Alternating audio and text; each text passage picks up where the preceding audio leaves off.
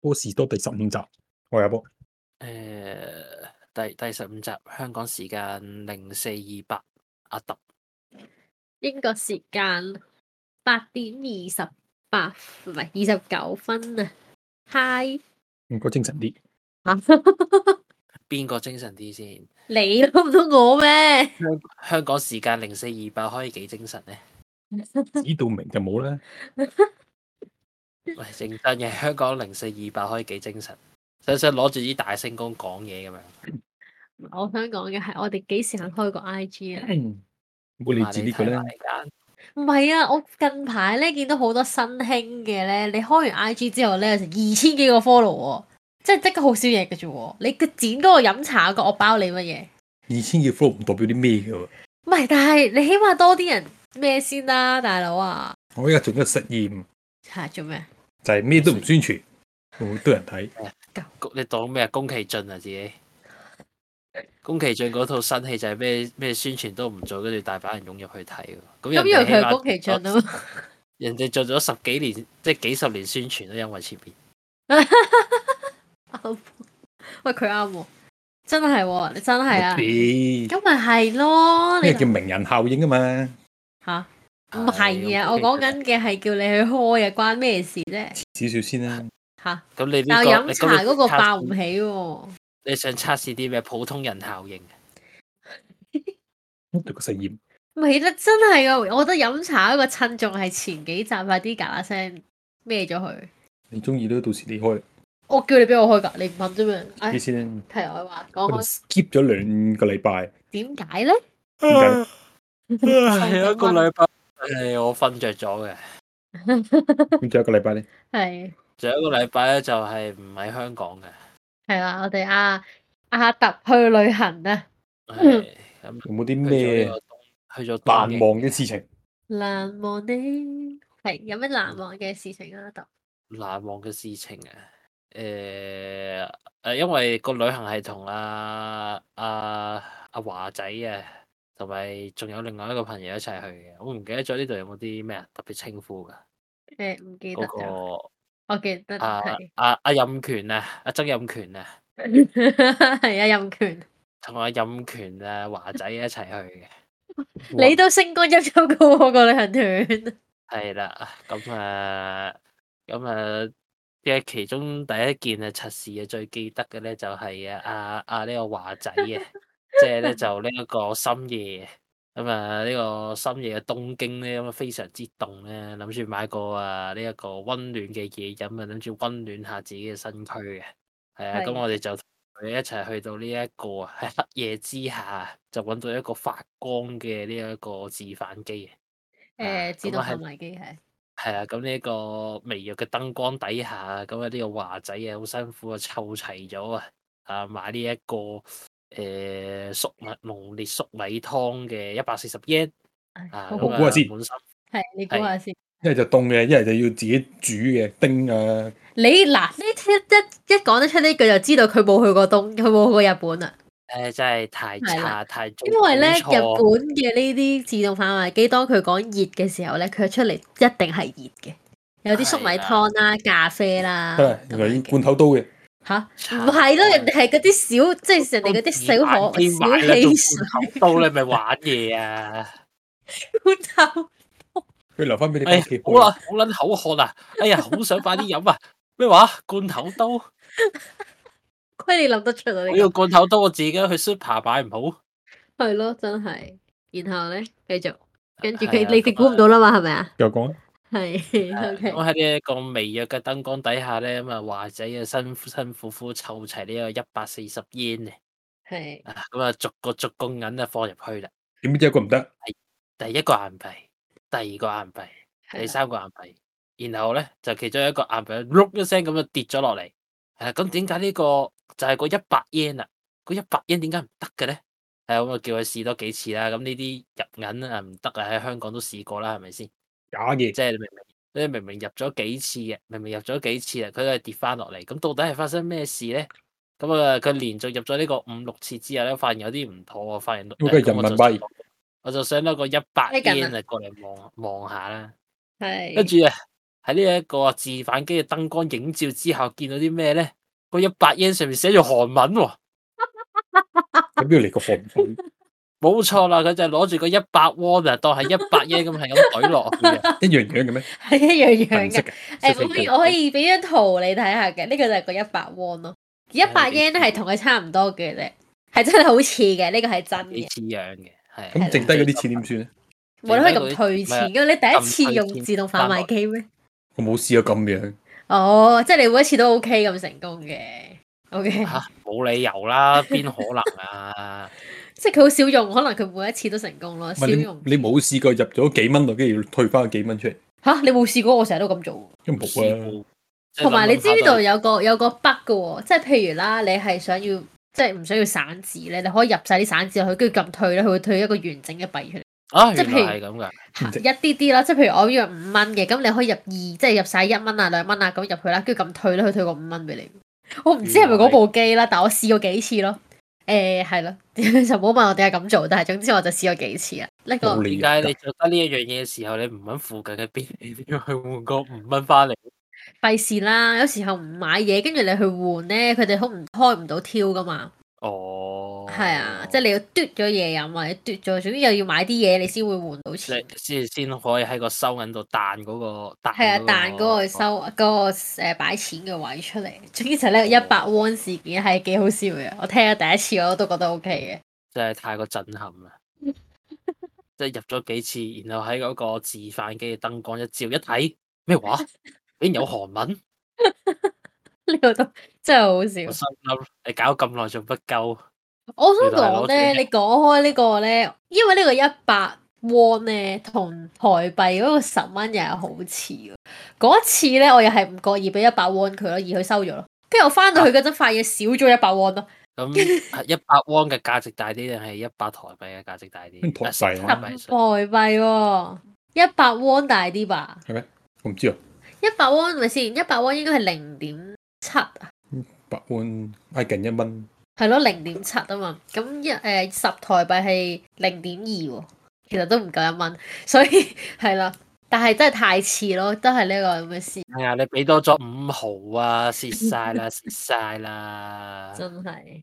繼續跟住係啊咁仲有啲咩特別嘅咪事？仲 有仲有後續嘅，仲有仲有後續後續唔係等嘅陣先問一問先，係啊你旅行冇衝突嘅咩？咪先？佢講埋呢件事先啦，你會令人哋有冇衝突㗎？ 你好你好想我有衝突喎？三個麻甩佬啊，阿任阿啊即係係咪最好阿任權啊華仔啊喺東京醫院度而家瞓緊咁樣咧？嗯打交 或者喺東京灣度見到阿任權啊阿華阿華仔喺度咁樣咧？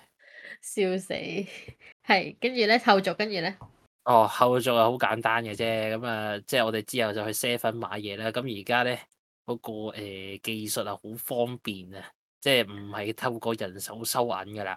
哦，係啊，係你啊，係啊，你啊，懟啲紙幣啊，懟啲銀落去啊咁，幫你計好晒咁樣啦。係嘅。係啦，咁我就發現有張紙條寫住切勿投入其他國家外幣嘅。跟住我同華仔講嗱，你自己睇住啦。嗱，你個一百窩咧，你自己睇住。每一個 notes 嘅背後咧，一定有個故 事嘅。係啊係啊，係嗰啦個係咯，就係咁樣同佢講咯。但係個啊，後續就係咁啦。華仔應該都唔會俾咩反應嘅，華仔呢個人。 華仔就係一個尷尬苦笑嘅，係啦唔會嘅，通常唔會嘅，係嘅，係啦。啊，難忘事件啊，萬誒咁啊，仲有咩咯？講下華仔啊，講起華仔嗯咩繼全部續華講下仔華仔。華誒，因為同阿阿任權，任權又係咯，即係冇乜冇乜冇佢啊。任權醒啲定咩嚟嘅？阿啊任權咧，你知唔知道原來係華仔都唔，你明都唔明啊？係啊我估唔到喎。咁你又去旅行，你之前係分得切，笨，你嗰啲未知、未了解啊嘛，你未了解，而家呢個 stage 係了解啊噶嘛。係真係估唔到啊！阿任權啊，係係咁多政見嘅，係係係咯，就係咁啫嘛。政見嘅意思係咩啊？哦你要就好 elaborate 偉下好多偉論咁啦。同你相反啊定咩啊？咩想買？佢又即係即係旅行啊，咁買下嘢啊，好平常啊，係咪先？係，買咁啊，嘢都佢有就政會見，都咁樣唔係唔係，即即係唔係嗰個政見啊？屌，係 屌，咁 你你叫得佢做任權，你叫得佢做任權，講啲嘢就係政見噶啦。笑死！ 繼續，阿波有你問題啊，誒，佢啲意見啊，咁係嗰夠啲意清楚見，未啊，老細？我係哋講到咁樣好難 get 嘅喎。係跟住咧，總之就係阿係啊任權嘅意見係任權啊，好多意見啦，咁啊旅行買下嘢好正常啊，係咪先？係咁啊，佢通常咧，我哋買完嘢之後，佢都會講下評論下呢樣嘢抵唔抵買啊？買咗之後先評 論，係咁，梗係啦。咁唔通買因為唔之係前買之前咧，買之前買之前喺度慫恿大家喺度買買買噶嘛？咁都買買完咗啦之後佢又評論咯。誒，佢係咁啊，我都唔明即係佢鼓勵完你買之後，跟住佢又再評論呢樣嘢係 work 唔㗎 work？佢之後又會再評論下咁 What 啦。 the fuck 咁樣好乞人憎喎！係啦，咁啊，即係同埋呢一個，即係我就即係你都知道啊，呢個東京啊，呢個屋台拉麵啊，亦都即係用個換個講法，即係車仔拉麵啊，即係推住即係架哎街邊車仔檔啊，仔，yes yes yes，係係阿係啊波咁啊阿波見識淺就唔識嘅呢啲嘢嘅，係跟住係啊，咁啊比較已經比較少見啦，即係呢廿年嚟係嘛，即係越嚟越多啊，法律環境啊越嚟越嚴啊，越嚟越嚴峻啊，有新係官啊，咁啊好多好多檔家做唔住啊，咁啊已經個東京嘅都內越嚟越少啊，嗯咁啊趁住今次呢個去東京嘅機會咧，咁啊順即係搜尋到一間東京都內最後一間嘅屋台拉麵啦，咁就去話去食下。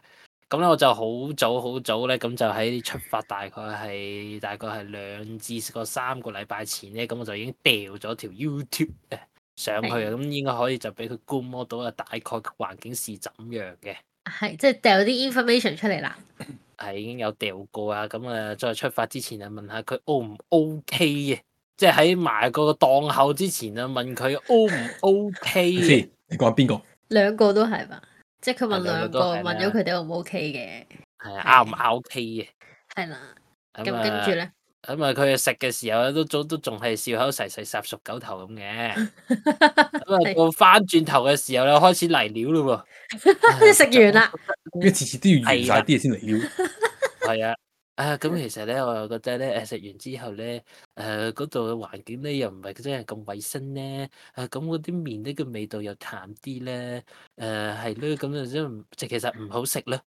兩個都咁講。阿啊任權講嘅，任權啦、啊。睇先，啊好唔好食呢華個另一回事。環境衞生有幾咁差，仔環境？佢話佢個碗麵有毛咯，咁啱啫。咁啱啫，應該我係話係咪話亂個別定事直嘅咁佢跟住佢就話，誒、其實呢呢啲呢啲都都可以話唔係經營得好好啦，心諗關你咩事啫？屌，你自己做啦。唔係個問題？我覺得在於就係一條一條毛啊！就因為條毛。我以為跟住佢又成個話啲檔麵污糟啊添。啲味又淡啦，又唔知點啦。咁其實實個個味道外啲觀係點樣㗎？外觀外觀咪天橋底下邊嗯有架車，有有有當車仔麵咁 咯。佢有冇喺地下切菜啊？冇啊，唔係呢個幾佢唔佢衞係生啊咩嘅？係啊，咪就係話咪就係話嗰碗麵有毛咯，就係咁淨係即啊咁係多條條會唔會自己跌落去啊？係咯，唔知啊，鬼知咩？哦。係但啊係咁我跟住想係繼續總之佢就好多意見之後就即係多多少少係 complain 翻啊，頭先個行程啊應該點點點啊，咁咁咁咯，咁跟住咁跟住咁到佢自己要 lead the way 嘅時候，佢又亂又又唔係好 lead 到到個 way，喂但係我想係講嘅係啊，任權個 I G 係好似好熱烈地講呢件事，即係話啊，我哋竟然食到呢一間咁特別嘅拉麵檔啊，最後一間啊，佢咁樣不咯嬲都咩，佢不嬲都咁樣噶啦，即係佢個人設係做到好似好，即係好似其實佢好似講一啲一啲女仔港女咁樣啦，就係佢誒，哎呀，係跟住我要去我講話幫助個乞衣啊，跟住咧扮晒俾晒啲衫佢，跟住下一個跟住月又同我即刻講話彈走嗰啲嗰個拉麵同佢想象嘅唔一樣咯，屌我咪俾咗資料 你睇問你有冇咯，衝突？你話冇 衝突。屌你！佢冇話冇衝突啦。佢係想講。講個一百 one 先啫嘛，即係佢想用一個輕鬆嘅故係事啊帶入去冇衝啫。突，啊我冇同佢正面正面硬碰嘅喎、佢同我 complain 嘅其實主要係唔係你哋嘅行程係點㗎？一一人 plan 一日，唔係啊，咪就係大家出發之前圍內傾咗，有個大概咁，到期即係大概嗰一日會去邊度咁樣咯。但係個問題係，如果你係對嗰個行程景點有問題嘅，人哋掉個 information，佢兩三個禮拜之前掉嗰個資料出嚟嘅時好撚候，早啊 你應該就要 complain 啦。衞生係另一回事。但唔呢個係，但我想講嘅係日本嘅嘢衞生差極咧，有個譜咯。雖然我係另一回事啦。咁同埋你唔係咁跟 expect 一住個佢就街話邊同檔佢有幾乾淨？同佢想象唔一樣嘅。佢話佢話係咯，嗰個我就係車就仔係想檔冇問佢呢燈樣籠嘢啊咯，冇燈車籠。仔當冇紅哦燈籠啊，冇吹住笛啊，滴哩哩哩哩滴哩哩哩哩哩咁樣啊啊 阿叔嘅，咁樣，咁第二個問題就係食嘢啊嘛，好唔好食啊嘛。係啊，咁你我問佢考咁你呢食嘢同喺香港揾新嘅新嘅鋪頭食一樣㗎，一係日啊。未食都唔知好唔好食㗎。係啊，同埋每個人口味唔同啊。加上嘅係，我覺得呢一檔嘢你主要食嘅係嗰個情懷嗯咯，誒，跟住佢都話都係都係討論下啫咁 咯，識冚死呢個咪佢。心態嘅問題啦。即係你肯唔肯試新嘢？其實，但係如果你明知道嗰，如果你唔想試新嘢嘅話，咁其實你唔使去旅行。咁佢你話佢 complain 嘅咩即？係你去旅行係一個叫做一個去一個新嘅地方，叫你食新嘅嘢。我想講，即係有啲人係食新嘢咧，佢食完咧，即係唔好食就喺度嘈嘈嘈嘈嘈。係，咁你冇做做咩咩？唔係， 哦我理咪哦哦嗯哦，OK，我睇唔到咁就英國咩情況噶嘛，大佬。咁問題你食新嘢嘅心態就係你試啫嘛。係，咁你唔好食，即咁你咪係佢下次唔好食冇一個，即係個創創新。即係你唔可以 complain 誒邊個提出嚟呢度食嘅，佢冇 complain 呢個應該要一個嘅共識。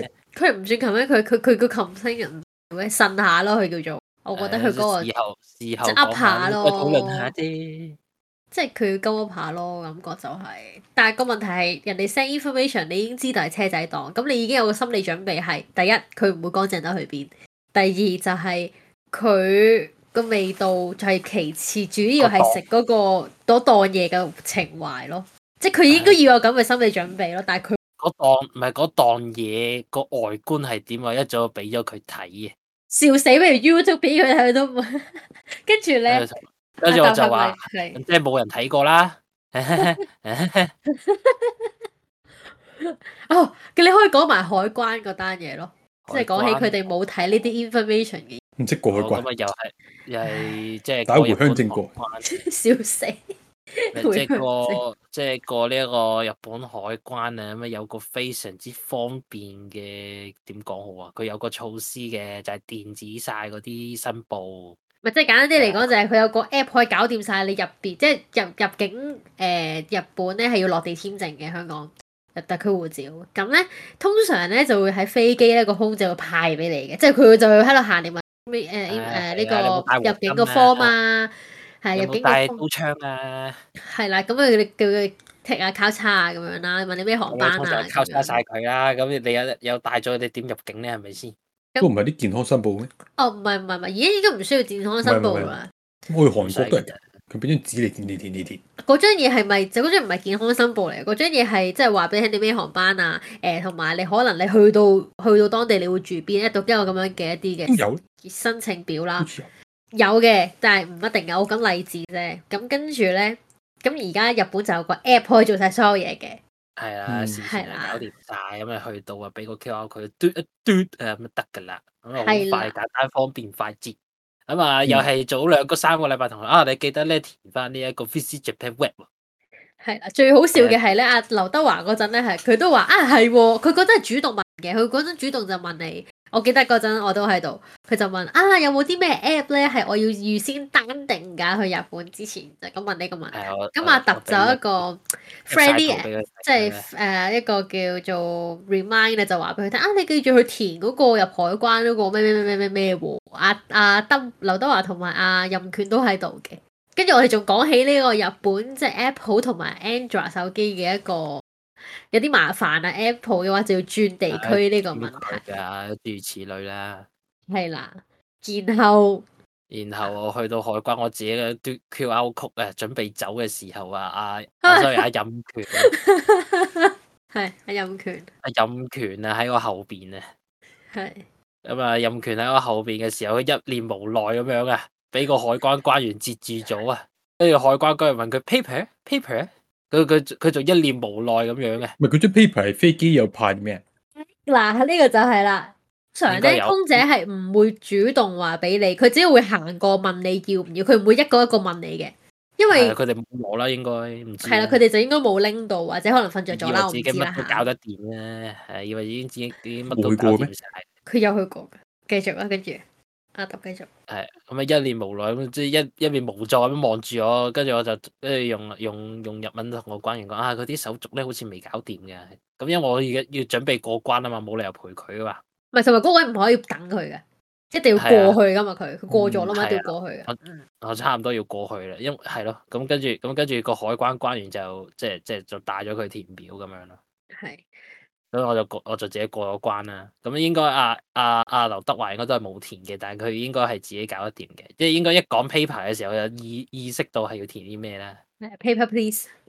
係嗰、個即係佢，即係我令我最令我震驚啊！係啊，任權啊，當個海關嗰人同佢講 paper 嘅時候，佢唔知咩叫做 paper 啊！你張紙啊，咩紙啊？唔係咩意思先？有兩個意思喎。唔係㗎，個問題係你嗰個喺嗰個情景底下，嗰個人係一個入境處嘅人員嘅時候唔係關關有兩問個你意㗎嘛思，第一個意思唔俾紙巾你。係唔識 paper 呢啲英文字，第二個意思係唔知邊個 paper。我諗佢係唔知邊個 paper 嘅，應該唔會唔識 paper 呢個字嘅。我諗大家都佢哋啲日文講得衰到唔知啊嘛哇。我即係佢佢嗰個佢嗰個無助個程度真係好可以好令我震驚喎！日本人嘅英文的確唔係咁好嘅，但係 paper 呢個字應該係講得但正喺嗰個環境，係啦，喺嗰個環境喺呢呢 個又係咁就好難唔令我懷疑佢唔知道咩叫做 paper 咯。係呢件事又係即係證同明埋咗就係佢又係掉佢一個 information 出嚟，又冇人理咯。唉，以後都唔掉噶啦，屌！我自己過關算。喂，咁 briefing 嘅有喎嗱，嗰日其實係臨近去㗎啦，佢哋嗰我諗前兩三日之前啦，跟住阿劉德華先問起呢一樣嘢，咁跟住啊佢又喺度嘅時候，咁你講起你哋一齊去東京嘅嘢，你 assume 你都要聽住，係咪啊？你唔會唔留意吧？然後我都記得喎，因為因為阿特同我講嗰陣都話，就講起呢件事嘅時候，我都即刻話：，誒、哎你唔係一早講咗話有個 app 乜嘢乜嘢嘅？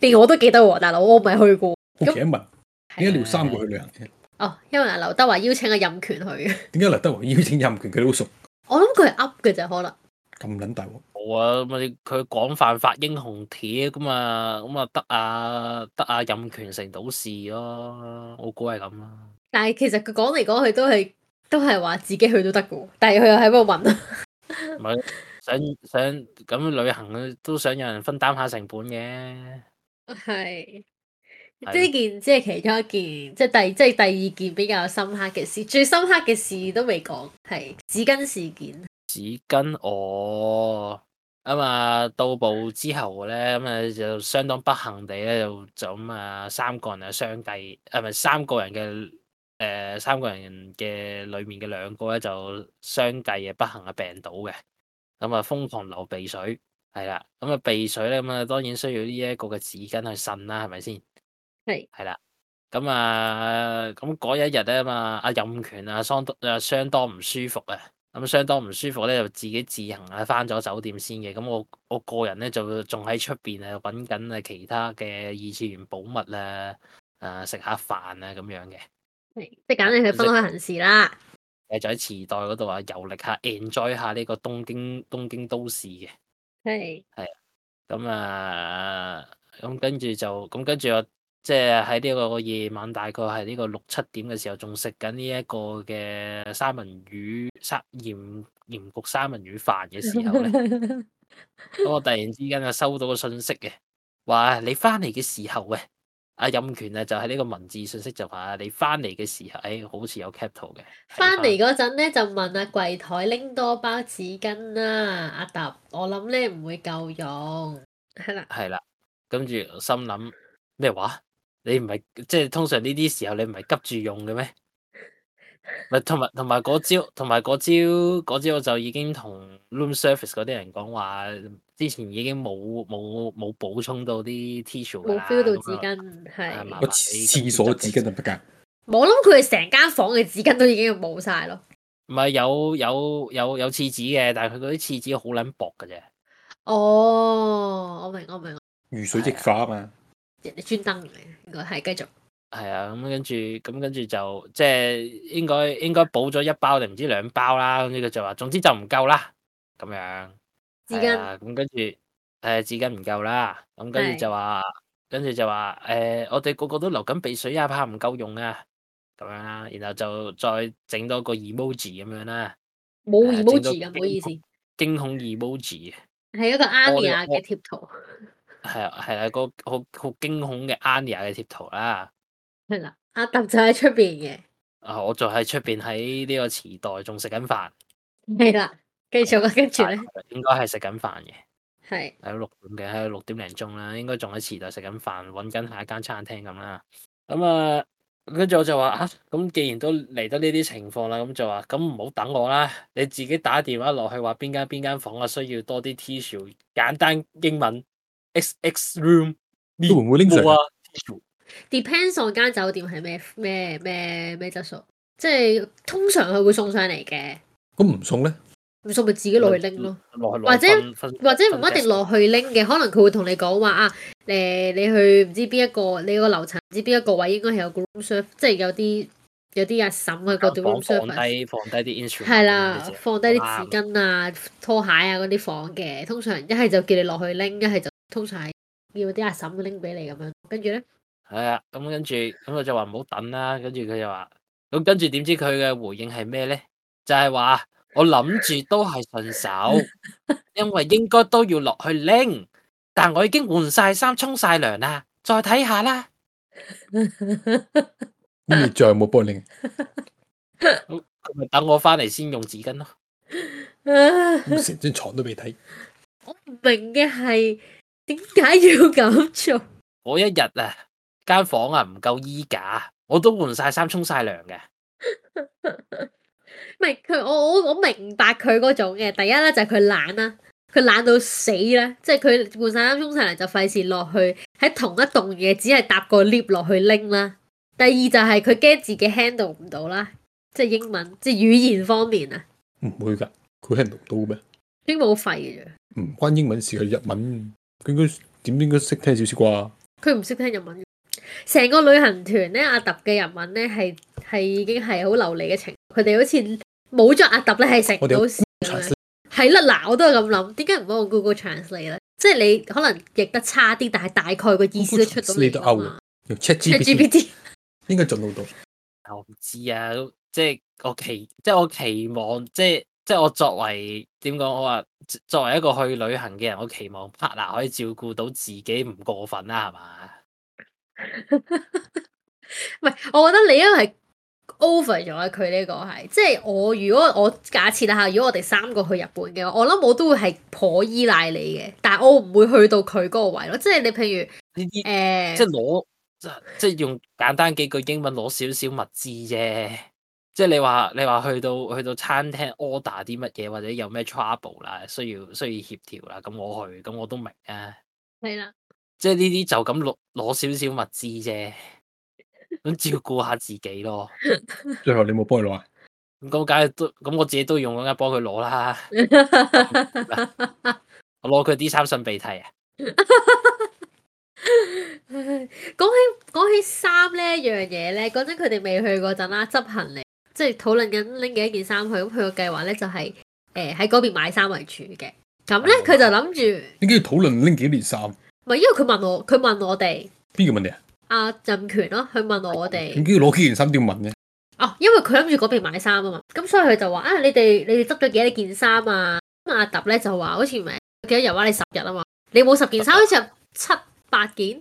十件衫咁多，我邊邊有咁多啊？五五件六件啊，兩係咯兩五六兩日件一件到咯，係啊，兩日每一件到，咩都唔凍啊？凍啊！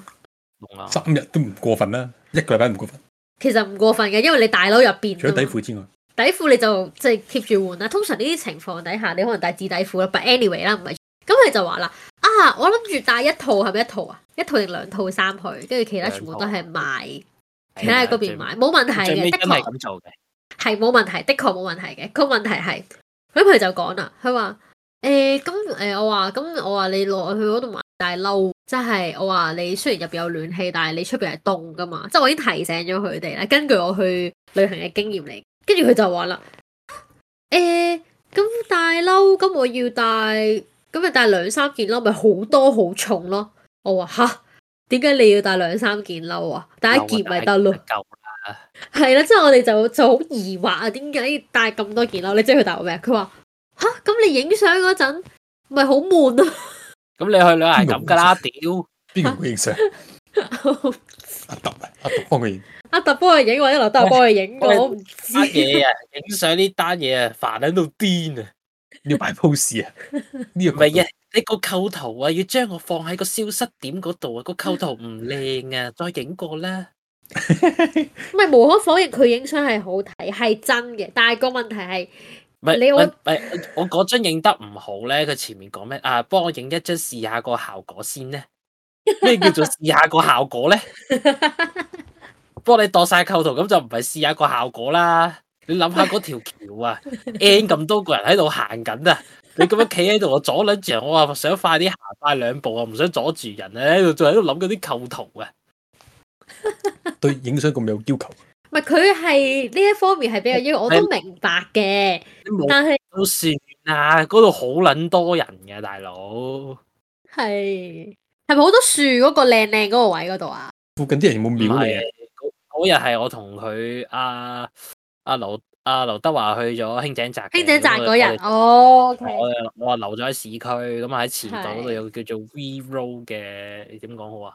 即係有啲隧道位啊，城市城市裏面啲隧道位咁樣嘅，係啦，咁有啲係咯，我睇下揾唔揾到圖先，嚇咁跟住就係咁樣啦。係咯，咁跟住跟住跟住跟住真係即刻忍唔住啦，誒、你當即係即刻真係忍唔住講我，你當自己咩啊？寫真男星啊！你咪輪流三個影啊？同一個景要影三次，都唔知嘅可能。冇有啲景有啲景我唔使影，有啲影佢佢有啲佢要影咁樣咯。唔係佢影相係好睇嘅，但係個問題係跟住講翻件褸嗰樣嘢，就係、佢我就我就話你帶咁多件褸，你個篋冇位噶咯。跟住佢話係咯，咁樣點算啊？我話你咪帶一件褸咯，咁你影相咪除咗佢咯。你咁唔 咁即係你咁着重呢、一個，即係誒、呃人哋睇唔即係嗰啲衫啊，你嗰啲重複度咁高嘅時候，跟住我再補多句，其實冇人會留意。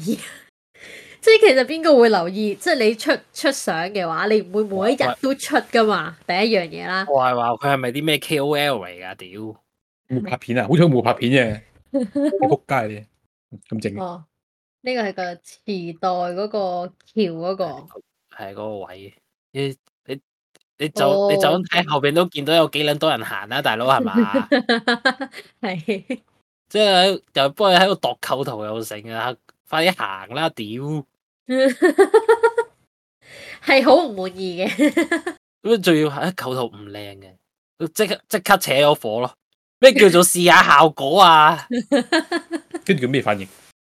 咁啊我一臉無奈咁樣咯。跟住再嚟過，冇啊，冇冇影到啊！之後佢應該打咗個突啦。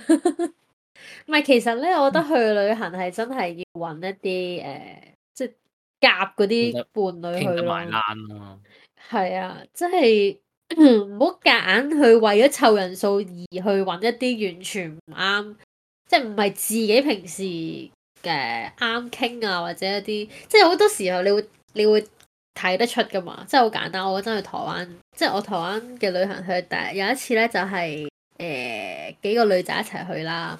咁有一個女仔咧，就係、因為就係唔夠人數啊，即係我哋五個人係去好單定啦。咁我哋就諗住夾多個就六個人咁樣去啦。咁但係咧，嗰、個女仔平時就係冇乜句句嘅同我嘅，咁佢咧去到啦，又一直喺度即係問佢去邊啊，咁樣有咩去想去啊？咁我哋個做法咧就係、大概都係講咗要去邊度啫。咁臨去即係臨第二日之前咧，咁我哋再講話啊，第二日係實要去邊度邊度邊度咁樣啦。OK，咁就去到啦。咁佢咧就喺度 complain 啦，就話：哎呀，誒、誒、第二日嗰啲咧，我唔係好中意去啊，叭叭叭係噏啦。咁我哋已經唔係好鋸佢啦，即係佢又喺度講話誒誒，即係講問佢去邊，佢又冇所謂。咁好啦，跟住就嗰日講起，即係嗰陣咧就即係女仔通常都講嗰啲八卦啊，之後就問啊點解冇，即係佢就問我：哎呀，點解你咁多人，即係咁誒咁多人追啊乜嘢乜嘢啦？咁我就總之鼓勵下佢啦，就純粹禮貌地啊誒，其實你係唔識打扮自己啊，叭叭叭叭咁講完。跟住我去個 trip 之後，發覺係佢性格勁撚有問題。咁人哋行街啦，咁人哋行街咁诶、每一個人行嘅鋪頭都唔同咧，咁多人要鬥嘅時候，咁咪譬如你去 A 鋪頭，翠完唔啱你睇嘅，咁你咪诶、等一陣間咯，有咩所謂？或者你去附近行下又點都好啦，因為我哋有個其中一個友咧就係好着重一定要 group 埋一齊去旅行，即係所有嘢一定要 group group 咁去啦。咁 anyway 啦，咁就一 group 咁齊去上齊落，係咯，咁就但係雖然我唔係好 agree 呢樣嘢，咁跟就住好啊好啦，即係一 anyway 齊啦講起齊上齊落嗰啲嗰啲嗰啲軍隊啊， 嗰啲嗰啲急救隊咁樣，跟住咧，我咧就叫做咁咁 A 鋪頭，咁佢唔啱行，咁佢就唔啱，咁佢係每一兩分鐘講一次，難得未啊？誒、誒、叫等幾耐啊？我哋仲要等幾耐？咁樣係咁喺度講咯，咁搞到入邊團入邊嗰啲團友就好尷尬啦，即係就會就會好似啊係咪即係係咪誒用咗太多時間啦，叭叭叭叭叭咁樣啦，咁就好快咁出翻嚟啦。咁去到 B 鋪頭，佢啱行咯喎，行咗個幾兩個鐘喎喺入邊，跟住。咁其他人唔啱行嗰啲就企喺出面等佢個幾兩個鐘咯，跟住佢係完全一咁啲啲太過自我中心啦。一啲反省都冇咯。咁跟住好啦，咁我咧自問咧普通話唔算差嘅，但我普通話唔係喺學校學翻嚟嘅，算全部係睇中嘅。咁咧佢咧就係一個成績好好嘅人，即係講緊嘅係入 con u 嗰啲啊。咁我係廢柴啦。咁啊佢就係覺得，即係我哋問路啦，就話係咪呢？即係我哋行，因為嗰陣行，咁我哋第一次去嗰個地方，咁 Google 你知有時候會錯或者會帶咗你去後門，咁樣咧就話，咁我哋其中一個團友就帶錯路啦，或者 Google 街錯我哋啦，咁我都其實冇乜所謂，大家咪當行多幾個，即係行多啲地方啦，咁樣啦，咁佢就喺度發晒冷渣，係咁喺度話。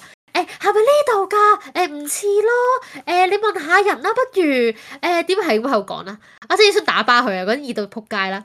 咁跟住咧，咁我咧就諗住去問人啦。咁我問完人啦，咁人哋街咗話啊，嗰間嘢執咗啦，巴拉巴拉巴拉講翻。話哎誒嗰個人話嗰間嘢執咗喎，跟住佢就開始懷疑我啦。佢就話吓，誒、你普通話得唔得㗎？誒、要唔要揾個第二個去問啊？即係有第二即係俾佢成績冇咁好個，但係都成績好嘅人啦。啊咁佢就想去叫佢問啦，佢唔信我咯，完全。跟住佢係直情係個嫌棄嗰兩個字寫咗喺個面度咯。OK fine，咁咪算咯，我咪唔問咯。跟住之後嗰幾日，我係完全冇問過路啦。第三樣嘢，點解你就係唔到㗎？第三樣咧就係、咧，誒、佢咧即係我哋誒、呃去嗰，我好記得嗰日係去呢個淡水，咁淡水唔知你哋有冇去過，就係、一條老街咁樣行啦。咁翻翻落嚟嗰陣，大家已經買咗好多兩手，即係已經好多嘢啦。咁佢係冇買嘢，佢係勁慳，佢所有嘢咧都係幫人哋，即係手信嗰啲，唔係手信，係幫人哋買啊，唔係手信。咁 anyway 啦，咁佢冇買嘢啦。咁我個 friend 就嚟 M，咁我就見到佢好辛苦啦。咁我就不如主動問下佢，我就話：喂，你使唔使 call 的士啊？你好唔掂喎，你個樣即係已經面青口唇白咁樣啦。係啦，受傷咗啦已經。咁跟住我佢就話好啦，即刻講。咁跟住我就問埋其他人啦，因為其實嗰陣好熱，大家又拎住好多嘢，除咗嗰個女即係大家一齊翻去啦。係啦，嚇大家一。齊啊搭的士翻去啦，咁樣會平啲嘛。其實都好平啫，台灣台灣的士好平。咁我哋係住西門町嘅，咁雖然係一段距離，但係唔係唔係貴咯。咁我哋又有即係四個淡人，水去西門町應該都唔係用好多錢啫。係咯，都係同一條線啫。咁 anyway 啦，咁仲仲有六個人，你係六個人燉翻。係啊。六個人等翻雲喎，咁咁 anyway 啦，咁佢就話，咁我就問佢啦，誒、你要唔要搭的士啊？佢哋誒即係我佢哋話 O K，咁我其實係我做個臭人問佢，咁佢就直接一句答埋嚟，我話誒、唔得你哋商量好晒，咁唔使問我啦，咁咪搭咯咁。哇！個八婆咧即識冚巴佢，跟住咁唔係你可以你可以自己你可以自己翻西門町嘅。即係我就咪話我咧，佢哋五個人即係我同咪我已經嗰下已經嬲咗，跟住我個 friend 見到我個樣唔對路，就即刻講話誒咁一係咁誒搭搭捷運咯，誒、我同你啦咁，跟住我個 friend 同佢搭捷運，我點知我哋另外四個搭的士 咯？呢個咩人嚟㗎？跟住咧又係好好笑，跟住佢第二日去士林啦，咁我個 friend 第二日嚟 M。咁跟住佢都係唔舒服㗎，係咪先？咁士林去西門又係好近㗎啫。咁好啦，咁我哋今次咧就直接問佢啦。誒、要唔要搭的士啊？未傾㗎，咁講埋俾佢。跟住佢又講話誒唔咯，唔想搭咯。誒、又貴又剩，我冇買嘢咁樣講啦。但係其實其他人全部都係兩手已經係勁重。 最冇後買嘢，咁你 à. 你有冇考慮過我冇買嘢要要俾夾份搭的士嘅感受啊？跟住咧，咁我個 friend 個家姐同我哋一齊去嘅，我佢嗰個直直講咗句話，吓咁不如你自己搭捷運啦，咁啊咁佢 à, 又唔敢夾佢喎，即係佢又唔敢夾佢，佢話唉唔使啦，大家一齊搭的士啦咁，跟住佢已經勁唔咁，跟住第二日啦，我想問嗰、個嗰個慳嗰個係係就係堅持一定要一齊行動嗰個，定係定係兩個人嚟嘅？兩個人嚟嘅，即係我個 friend 陪佢搭捷運噶嘛，第一日去淡水就係、嗰個一齊搭捷運嗰個要希望一 group 人咯，即係佢就好冇所謂嘅，係啦，咁咧跟住咧，咁第二日咧我哋去第二個地你講晒成個行唔係因為佢每一日都有好手嘅嘢，你自己 cut 啦！我真係好想講啊，大佬幾。年喺呢度，係 係講開又講，呢件事係二零一六年發生嘅。唉，都唔知邊個跟小氣。第二日啊跟住佢又喺度喺度同同我啲 friend 傾電話，我先至喺度講話。誒、其實咧，我覺得去旅行咧，誒、一定要揾啲啱傾嗰啲咯，真係唔好誒揾啲勁大使嗰啲人咯。哇！撲佢一街，佢咁樣同我講喺我面前講喎。即即係佢話你大細嘅，吓， 跟住跟住，咁其實係我做醜人啫。咁我係做醜人，我個 friend 唔舒服，咁佢已經唔舒服，咁咪問咯。跟住最後嗰日，嗱，講到最後一個啦，你開心啦。跟住最後嗰日啦，即係其實成個過程咧，我病咗，我發燒，我去旅行。咁咁我有一日係直情成日係冇同佢哋行啦。咁跟住第二日佢哋個個都話：，唉、你聽日想去邊？即係見到我比較好翻啲，就話你想去邊啊？咁我就話啊，我想去九份十份想食芋圓啊嗰啲嘢啦。跟住佢直接得一句話，跟住佢話吓，我覺得淨係去九份啊，食芋圓好唔抵咯。誒、跟住佢話我想去動物園喎、咁同我講啦。跟住我話，咁你去咁遠睇動物園，淨係睇動物都好唔抵啫。咁同佢講， 即係我已經勁唔滿意。跟住我個 friend 又見，即係我啲 friend 開始見到我想開佢拖啦，調停咗我哋啦。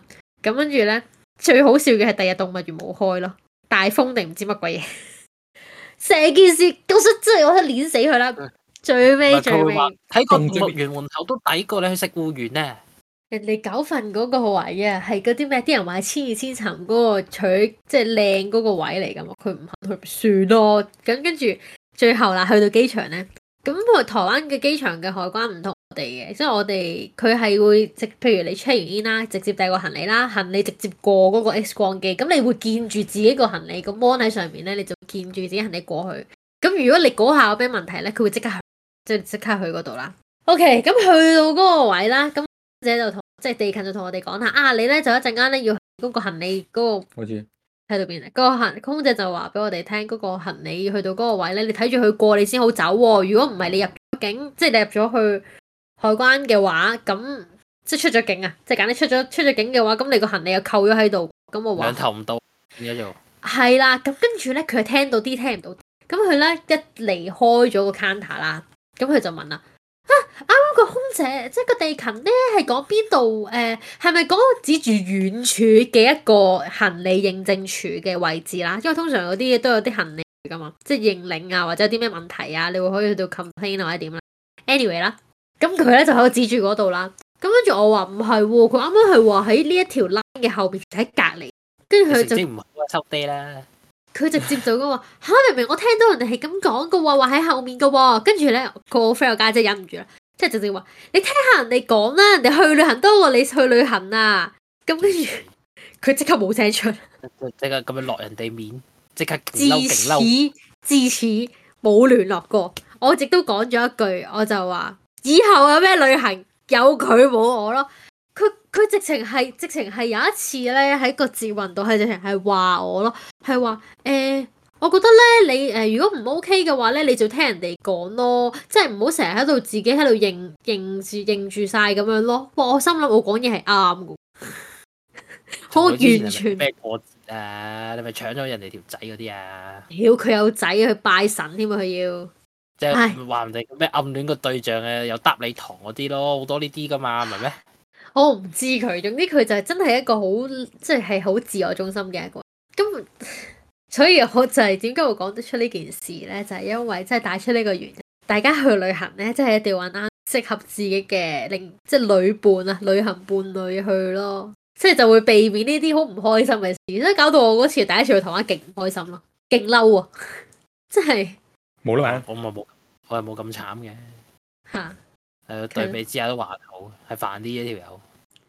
咁咪好似鍾培生咁啊，幫你搞個擂台，打鑊等你佢，兩個唔使打嘅，舌戰唇槍英，佢唔會夠我講噶咯。咩嚟啫？我阿特咩？阿特阿特唔會夠佢屙過因咯，為任拳上嚟， 逐一擊破。逐一 擊破，點解你當其時係咁？佢會唔記得咯。我覺得可能佢有另一種睇法我咧，講話你呃，可能佢覺得阿特即係咩黑人憎咧。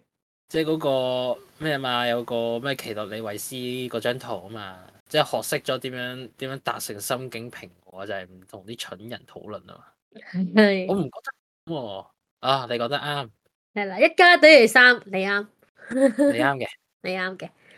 喂，但係個問題係唔淨止阿特咁諗咯，係連劉德華都係咁諗唔咯。係，我想知嗰個本人係點諗啫。唔係個問題即係例係如佢借紙巾咁，可能有佢嘅道理噶。有咩道理啊我？點知？係可咯，能佢病到落唔到床咧。唔係咯，唔係咯。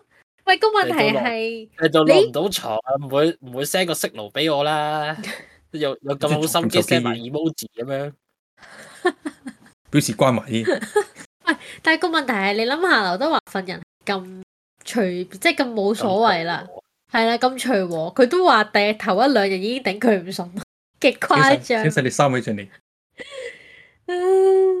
笑死咯！直接就話啊，我哋咧就收到一個匿名信息啊，就話你去旅行嗰陣嘅紙巾問題喎、屌咁仲可仲可有邊個啫？啲弱 智嘅，唉，笑死我！但係其實呢一個，我覺得佢咁佢對自己冇自信咯，咁唔係有咩有啊咩係？ 㗎，佢即就係係對自己太有自信先係咁影相啫喎。佢影唔到佢個樣嘅，唔知佢都冇 po 過出嚟嘅，張都冇 po 過出嚟。唔係啊，即係嗰個買嘢食，佢又中意即係食啲甜品咁樣嘅，即係每次行去街嗰啲行嗰啲街，即係有啲嗰啲咩誒嗰啲叫咩窩夫啊，係咪叫窩夫街啊？邊嗰啲啊，哦，我最中意食嗰啲㗎，係啊，即係嗰啲即係外邊脆脆，裏面好多 cream 嗰啲嘢，小販嗰啲啊，誒唔係小販鋪嗰頭啊啲咯麵，包哦有鋪頭鋪頭咁咯。係啊，我我就係嗰啲中咪意叫齋 waffle 鍋，唔係吧？有嗰 cream 啲叫咩㗎喎啊？泡芙啊，泡芙啊，泡芙啊！係咯，有咁 cream 入你面嘅泡你芙，嗰次行過行過個鋪頭泡芙咁好近嘅啫，咁即係你都即係佢佢泡芙嗰啲鋪頭都好貼心嘅，咁佢喺嗰個收銀 counter 上面咁，即即係有啲咩商品啊，有啲咩商品都 list 好晒咁樣啦，list 好晒咁樣啦，係咁啊咁啊咁佢想食啊嘛，咁嗰係度排緊隊啊嘛，咁啊同佢講，咁你咪去買咯，嗰度咁近，你行過去買咯。跟住佢望住我咯，誒唔係啊啊啊啊阿特你去啊，我去咩啊？你想食，我去咩？咁樣咯，咁我同佢講你 dis dis dis dis dis 咁樣溝通到噶啦，咁樣咯，亦都唔使咁樣 dis dis dis dis dis 咯，你指住咪得咯。係啊，咁跟住咁跟住佢就嗯呃咁樣咯，可能佢有呢個社交恐懼症。社恐佢係㗎，咁但係唔代表你係啞㗎咯，指住都唔得喎，咁誇張咩？跟住咧即，係佢即係佢俾我感覺就係有啲咩都掉咗俾我先，就真之後係你唔冇得幫佢啦。買啊，真係真係真係真係真係要自己搞掂啦，先去自己搞掂咯。大佬啊，有冇有冇啲咁嘅人噶？乜都乜有得有得射啊射，唔係佢佢係啊點講咧？我都同阿特有講過嘅就係、都係你日文都好嘛，咁咪交俾你咯。即如係果我唔係覺咁，我覺得最低限度啊，自己試咗先啦。真係唔 OK 嘅，即再係我揾 你我。即係即係我覺得幫唔係問題，你唔係下下都係咁咯。但問題喺外國刷係冇乜問題嘅喎，即係你喺喺係香港啊，喺自己本土刷係有問題噶嘛，係啊，佢好佢好關注自己形象噶。喺外國冇人理你噶嘛，冇人識你嘅咁點解你係自己佢唔買嘢食咧？阿波，咩啊啊？我而家本土啊，阿波又係呢啲人嚟嘅喎，佢唔肯自己去嗌嘢食嘅喎，佢一定要拉埋我去嘅喎。咁係點解咧？你喺度唔理下咯，你唔喺度我咪自己嗌，咁點解我喺度要我嗌啊？你自己唔試下先？你嗌啊嘛，我俾錢，哦，咁好似 make sense。佢俾錢嘅話就 make 繼續。我都唔明，佢又係咁樣嘅喎。所以你個 concept 係點樣？係真係純粹係你覺得自己英文唔好，佢唔定點啊？佢唔會唔明，我會講到佢明，我會串出嚟，L E G one O N E，點解 你會穿出嚟咩事啊？嚇我都想睇下，我都想睇下咁樣落單我個效果係點。喂，其實誒、呃如果對方知道你唔係 local 嘅話，佢哋可能係會花更多嘅心機去，即係去 serve 你咯。即係你唔使擔心呢一樣嘢，但係個問題，我唔知啊，因為佢會付充咧，佢有補咩充苦衷啊？係咯，可能佢呃誒一講親就會至就少就就就會哮喘發作死咗佢咁樣。嗯可能由細到大都俾人禁錮嘅，好少見到人，所以造成呢個心理創傷。咁啊唔好應嗯承去旅行啊！ 屌，勁唔滿意啊佢，又話冇冇冇，越講越 多。冇冇衝突，冇。我不份人不嬲都好隨和嘅，又嗯好即係隨最和真啊！最真係起衝突，係係咯，真係㗎。咁，所以係究竟係即係你又覺得有冇下一次啊？同佢去旅行誒最好唔好啦。已經係咁樣咯，所以我誠邀阿揼，我哋五月去日本嘅， 嗱，哦我你請你請我去咪去咯，冇嘢嘅。我我都想請到你去嘅，請到你去就話，請唔到，請到你去即係代表我有成，我係成功嘅。哇但係真係我聽完佢咁講，即係本身佢份人都冇咁冇咁棘噶嘛，咁定係你覺得本身你棘其實其實我預咗個蠢事發生嘅，你知唔知我佢中一中二都係同乜同啊？好朋友嚟㗎。又唔算好嘅， 一齊玩。哇！阿揼原來係阿波啲 friend 嚟喎，死啦！我得罪晒。唉，咁咪即係得罪下咁咯，博前頭冇落嘢，嘅，哇！真係搞唔掂啊，大佬！你湊仔咁湊住，真係啊！即係 at least 紙巾自己攞啦，仲要我喺出邊喎。但佢仲要佢急佢需寧咯。佢寧佢寧願佢寧願自己滴住鼻涕都都唔自己落去攞咯。啊，仲有啊，又有誒，即係呢個 room service 啊。即係係呢個 room service 嘅時候咧，咁十點半啊嘛，即係咁佢就即係去到呢、一個，即係嗰間酒店嘅 room service 係十點半到一點半嘅。咁你咁十點半嘅時候，咁佢就嚟啦，問啊執唔執得房啊咁樣啦。係咁啊，咁我哋就準備未出發又成啊嘛，咁啊即係想預多啲時間。咁你我哋話咁你就同佢講十一點半啦，係咁樣樣啦。咁嗰陣大概係誒十點半，跟住佢同佢講，跟住佢同佢講咗，跟住佢同佢講咗半個鐘頭後，半個鐘頭後咯。跟住同佢講，你你係咪你有冇？我即刻即係忍唔住講咗，你有冇腦啊？你半個鐘頭，你你而家咩都未做，點樣講得切啊？你梗係同佢講過，我哋一定出咗門口嘅時間，叫佢過嚟執啦。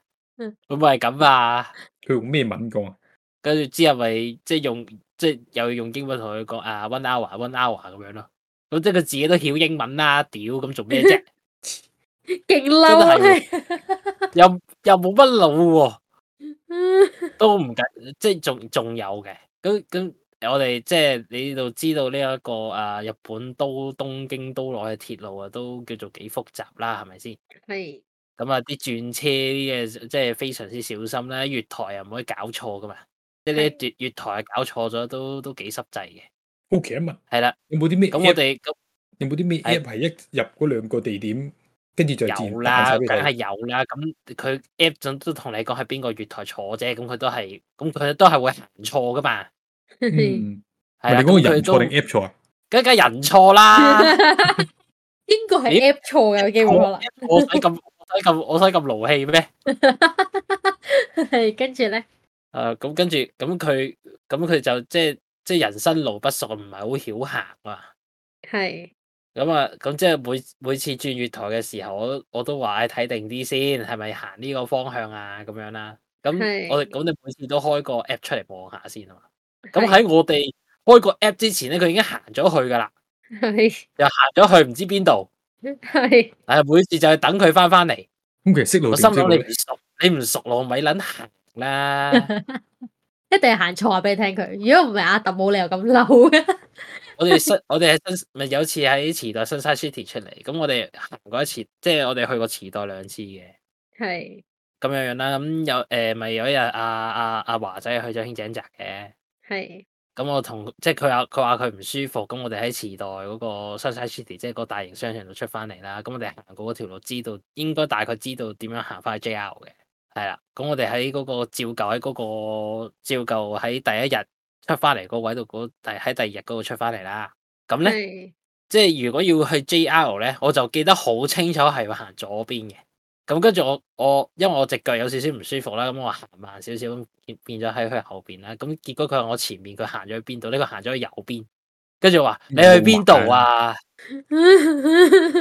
跟住話吓啊啊去去 JR 咯， JR 呢邊啊，都唔緊要啊，佢唔指示認下路，正職佢唔會先，即係佢行過一條路，咁佢唔嗯認得路都唔緊要啦。佢佢係唔會開呢一個手機 app 咯，點行呢？我想知真係佢係真係逼到夠走投行無啊路嘅時候，佢先先會自己開咯。佢佢連手機 app 都係人哋開咗先啊！唔係，其實日本嘅鐵路咧，誒、首先啦， 你自己開下個 app 使唔使死啊？慳電 呢？我就唔使慳嘅，你 iPhone 唔使慳啦，佢都好似係 iPhone，佢唔係啊，哦，佢唔係 iPhone，係啊佢 Android 啊，唔知咩嘢，好似索你啊。有冇啊？笑死！誒，大概係咁咧，諗到咩再講啦。啊，下次請埋佢上嚟啦。啊唔係我請劉德華先，啊劉德華係點講？同埋講佢講嘅嘢都係附和附和翻啊！咁等佢自己發表先啊嘛。可能佢好滿意咧，再約多次。可能都可能覺得冇乜嘢咯，可能就就唔係似你我自己咁反應大咁咁唔唔似我咁老嘈嘅。但係個問題係真係完全冇哇！即係嗰日遲到嗰日最撚癲到咧，佢佢佢即係自己買咗啲 souvenir 啦，佢係揾兩隻手捧住同我講佢冇手開手機 app 咯，即係嗰個係膠袋嚟嘅，嗰、個有個圈圈嗰個位咧係就係俾你單手攞住嘅。即係我又唔覺得啲 souvenir 重到咧、嗰個，嗰、個嗰、個圈圈啊，俾你一咁樣單手攞就會扯斷咯。一下就斷咗，仲要哎呀，唔係有冇啊，我冇啊手開，我冇我冇手開。越講越多啊！俾你聽佢唉，佢幾多日啊？你哋十咁日，你講嘅，好唔滿意喎阿達，可能你分個上下集啊。你而家有一個鐘啦咩？有一個一個鐘鐘啦應該有好多時間唔係我噶噃。咁你繼續講咯，仲有啊？應你該仲講幾有呢個第幾啊日呢個？嘢點啊食嘢，食嘢，嗯，有冇嫌三嫌四咁啊？除咗嗰個街邊檔之外，誒、都冇嘅，嗯，因為自己嗌翻啊嘛。哦，係嘅係嘅，咁呃有有時同佢講，哦都幾貴喎咁樣咯。屌可以嗯幾？咁你喺你喺人大型啲商場食飯咁貴啲啊，梗噶啦，屌嗯， 街邊又嫌污糟咯，呃五六十蚊食個飯都幾貴啊！屌你咪喺香港食埋咁，屌睇你食咩咧？哇好唔係，其實咧啊我你覺日得日日食日本 Indomie 啊，咁我就佩服你啦，我覺得你講得好有道理啊。唔係日本有一樣嘢好嘅咧，就係佢圖片唔係只供參考咯，係真係 exactly 一樣嘅，所以你覺得係 work 唔 exactly 一樣都有九成咧。係啊，你唔 exactly 一樣都有九成，所以係 work。但係你諗下香港其實你五六十蚊可能都可可能真係以變自供參考啦。係啊，唉，冇啦嘛，唔使整個下集俾你嘆，誒，本身想講咩㗎？今日我哋可以開始㗎你 啦。講晒啦。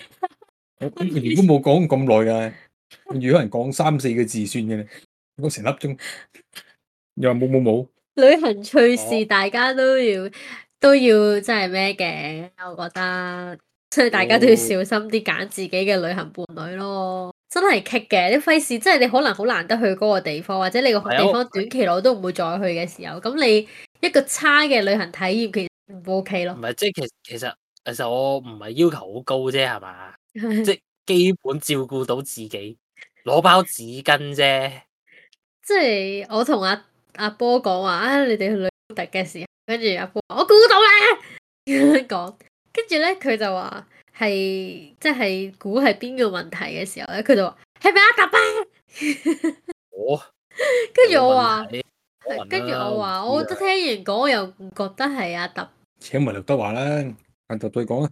今日咁多啦，完啦，原來咁樣咁樣完撚咗少少。成粒鐘啊，屌你！咪請劉德華講要聽日朝早咯。啊都得，再睇啦。完完完完完。